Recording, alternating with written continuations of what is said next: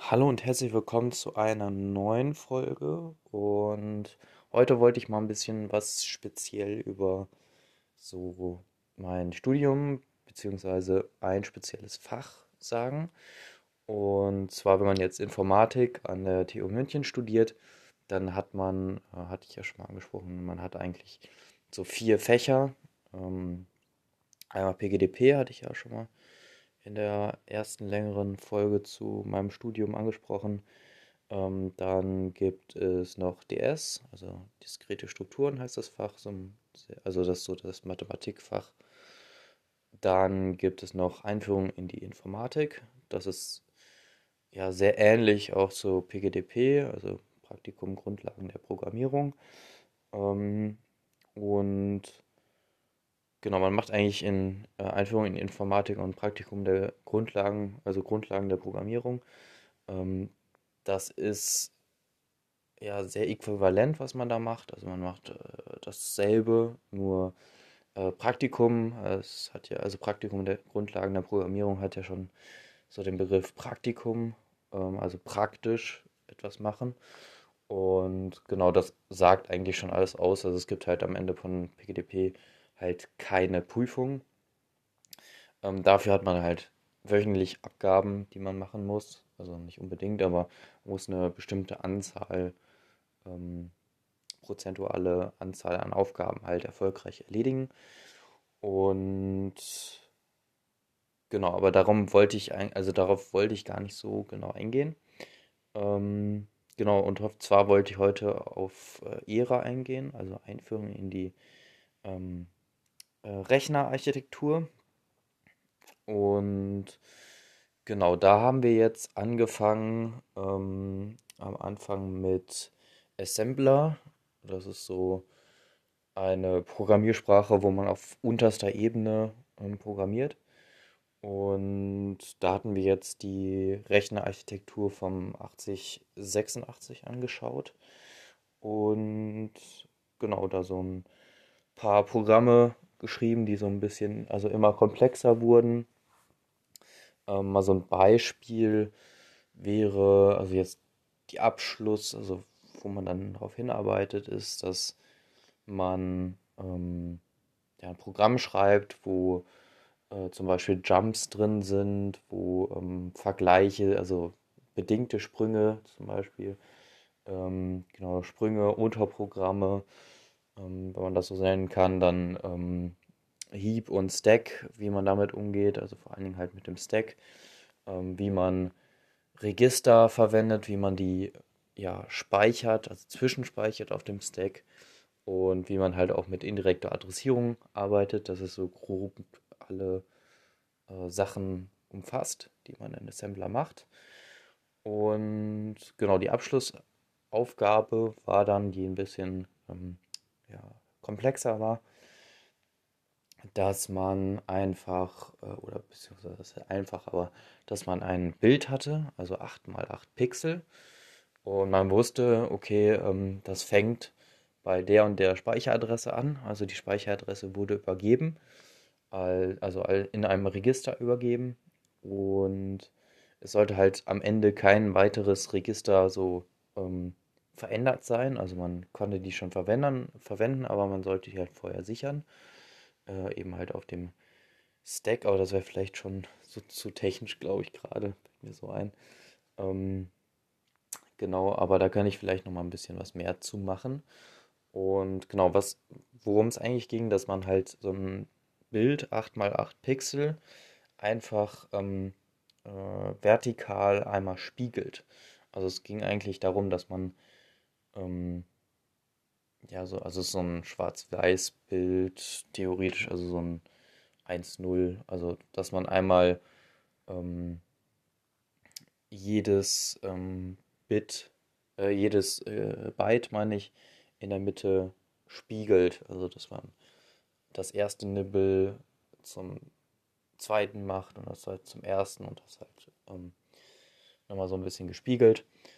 Ähm, mal so zum reinkommen und das musste man halt achtmal machen. Also es gab acht Byte, ähm, die man jeweils spiegeln sollte und dann sollte man halt mit so einer verschachtelten Schleife, also zwei Schleifen, ähm, ja, über darüber loopen und genau, das dann ähm, ja, die Änderungen dann wieder genau an den Speicherbereich schreiben. Genau. Und jetzt haben wir vor zwei Wochen ein neues Thema angefangen. Da sind wir nochmal ein bisschen weiter runtergegangen auf eben die Gatter-Ebene. Also es gibt ja verschiedene Gatter, ähm, zum Beispiel und oder äh, XOR gibt es noch, NAND, äh, XOR, äh, also XOR hatte ich ja schon, ähm, NOR gibt es noch und noch ein paar einige, also einige andere noch. Und genau, also insgesamt 16 Stück. Ähm, ja, müsste passen. Und genau, da haben wir dann angefangen mit der ja, Sprache oder halt Modellierungssprache, vielleicht kann man so besser bezeichnen, ähm, v, äh, VHDL. Äh, das ist so eine ja, Modellierungssprache, wie gesagt, wo man so Gatter und sowas darstellen kann und man arbeitet da halt in sogenannten Komponenten. Ähm, und diese Komponenten kann man natürlich auch wiederverwenden und da geht es dann halt darum, zum Beispiel sowas zu bauen wie einen ähm, einfachen, also einen Halbaddierer, einen ähm, Full-Addierer, äh, Subtrahierer zum Beispiel und genau, dann arbeiten wir halt so darauf hin, dass wir so einen kompletten Prozessor ähm, grundlegend zumindest zusammenbauen. Heutzutage sind die natürlich viel, viel komplexer, aber dass man zum Beispiel so Komponenten wie eine Alu oder ähm, genau Speicher, Register, wie äh, funktionieren die, ähm, genau sowas halt einmal gebaut hat. Ähm, genau, da hatten wir uns jetzt letzte Woche noch Register angeschaut, wie das funktioniert. Ähm, so ein paar Begriffe sind da zum Beispiel RS-Flip-Flop oder äh, D-Latch. Ähm, genau. Und da kann man halt das grundlegend so eine, so eine Speicherstruktur halt aufbauen. Und genau, wenn man vielleicht im Studium äh, dann anfangen will, äh, an der äh, TU München, dann kann man sich für ERA vielleicht so vorbereiten, dass man sich vielleicht ein bisschen äh, Assembler anguckt, äh, wie das so funktioniert und vielleicht so ein paar Programme macht. Da kann man natürlich nicht irgendwie High äh, Level irgendwie was programmieren, aber zum Beispiel die erste Aufgabe war, ähm, ja, multipliziere eine bestimmte Zahl in einem Register mal Pi und da musste man gucken, ja, wie stelle ich jetzt ungefähr Pi dar, ähm, wie ähm, kann ich das machen und was gibt es da für Limitierungen. Sowas könnte man sich ähm, anschauen und sonst halt irgendwie VHDL oder beziehungsweise muss man sich noch nicht mal die Programm, also diese Modellierungssprache anschauen, sondern vielleicht einfach so, ja, wie ist das mit Gattern? Was kann ich damit machen? Das kann man ja zum Beispiel auch in High-End-Sprachen wie Java zum Beispiel oder Python. Kann man ja auch diese bitweisen Operatoren machen. Was passiert bei einem Bitshift zum Beispiel und sowas? Das ist ja auch eigentlich schon ein bisschen bei äh, jetzt Assembly dabei. Und dann kann man sich halt gucken, aus was äh, kann man einen Addierer zum Beispiel aufbauen. Man kann das natürlich dann auch zum Beispiel in so Simulationsprogrammen äh, selber mit äh, Gattern aufbauen. Das hatten wir zumeist, zumindest mal in der schulischen Ausbildung, dass man so eine 7-Segment-Anzeige oder sowas mal ja, so modelliert oder sich mal anschaut, ähm, wie man bei so einer Schaltungsentwicklung zum Beispiel vorgeht. Also wir haben damals so eine 7-Segment-Anzeige, hatte ich glaube ich auch schon mal erwähnt und zumindest einen Blogartikel zugeschrieben. Kann ich ja mal nochmal verlinken, wie man so ungefähr da vorgeht. Das hilft auf jeden Fall, ähm, um sich da ein bisschen drauf vorzubereiten.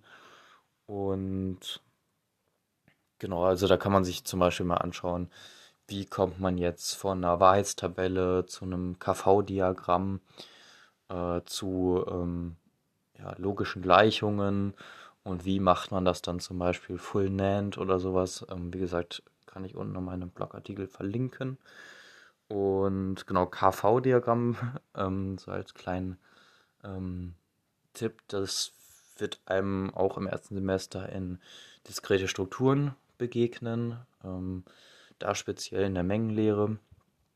Also ist es da auch, also KV-Diagramme kann man sich vielleicht in dem Bezug nochmal anschauen. Und ja, ich glaube, soweit habe ich bisher Einführung Rechnerarchitektur eigentlich ganz gut zusammengefasst. Und ja, sonst bei Fragen oder sowas gerne auch per Mail ähm, an podcast.novek.info zum Beispiel. Oder bei Spotify kann man ja auch Kommentare schreiben, die lese ich auch immer. Genau. Und dann würde ich sagen, hören wir uns in der nächsten Folge. Bis dahin. Ciao.